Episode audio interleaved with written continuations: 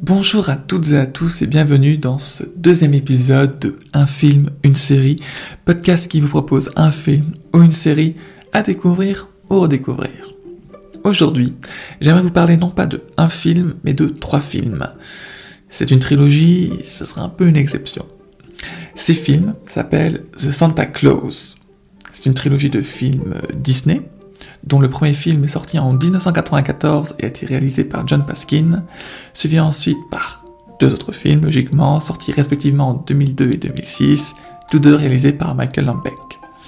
Le personnage principal est interprété par Tim Allen. Tim Allen est un humoriste américain qui n'a pas l'air d'être très connu, je pense, euh, de par nos contrées.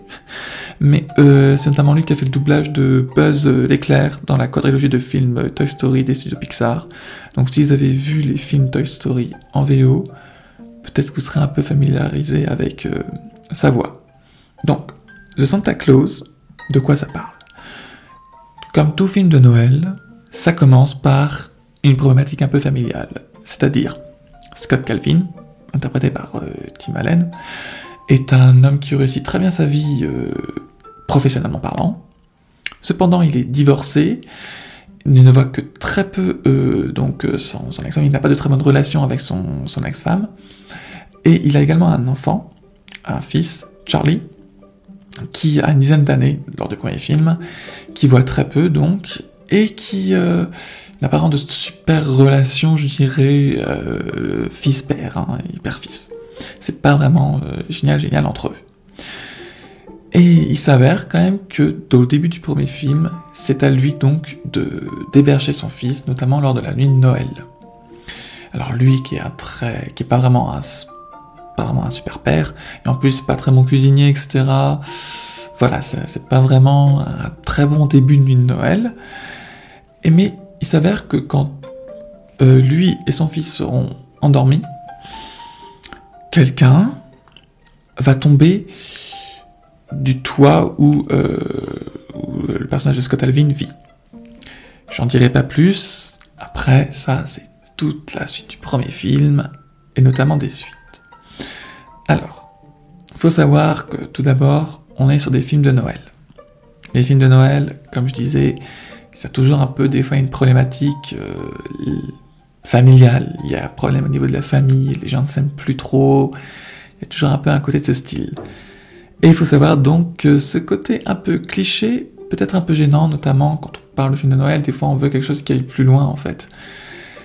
Et justement, je trouve que ces films, malgré ce défaut euh, un peu cliché au début du premier, du premier euh, long métrage, dès qu'on a réussi à passer le pas de cette cette étape, de cette introduction cliché, je trouve que, que ça part dans quelque chose de totalement innovant. Ça change totalement des films de Noël.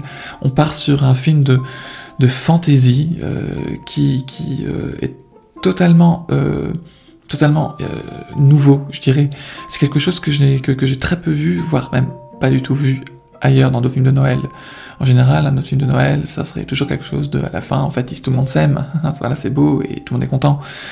Là, ces films, ils, ont ce côté-là, bien sûr, ils parlent d'amour, mais ils vont vraiment dans quelque chose de le monde de Noël, le, monde de Noël crédibilisé, si je puis dire. C'est ça qui est quand même assez intéressant, c'est qu'il faut se dire que le film va essayer de trouver des réponses euh, à des interrogations que tous les enfants se posent, c'est-à-dire de comment le Père Noël vit, euh, le pôle Nord comment euh, comment le Père Noël fait pour livrer toutes les maisons du monde en une nuit.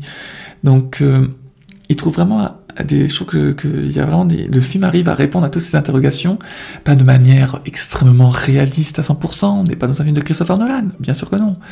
Mais ça va être l'univers va être rendu un peu tangible en fait.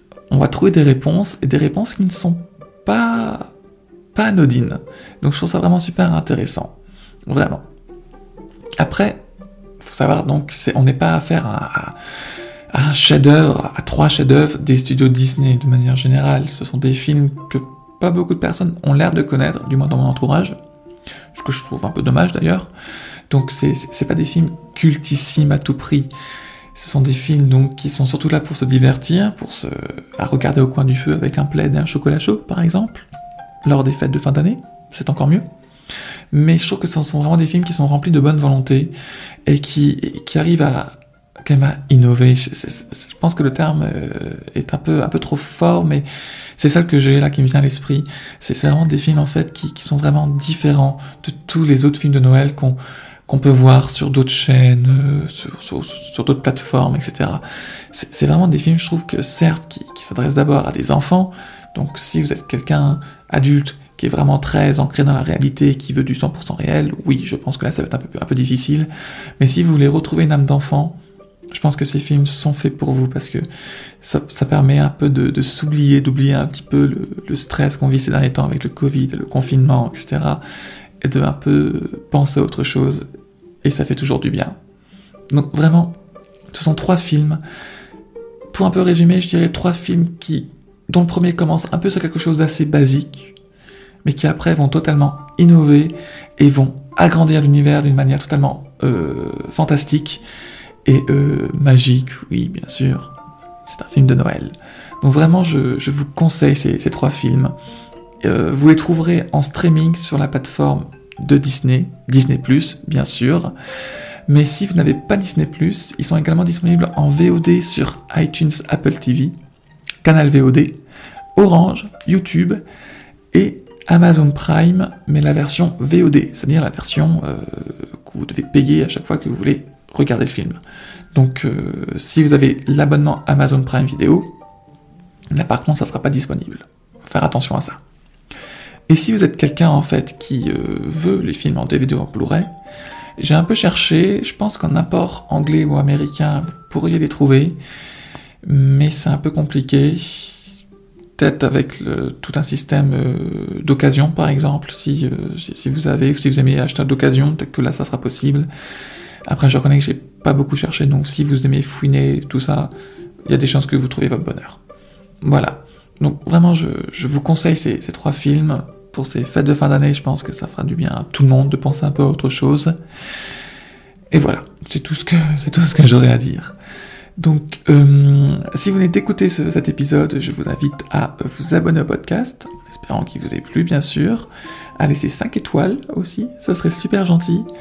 Et si vous voulez me suivre sur les réseaux, sociaux, il n'y a pas de problème, je suis euh, disponible, non peut-être pas disponible, mais je suis euh, sur toutes les plateformes, Twitter et Instagram, at un film, une série. C'est partout le même username, donc ça devrait aller.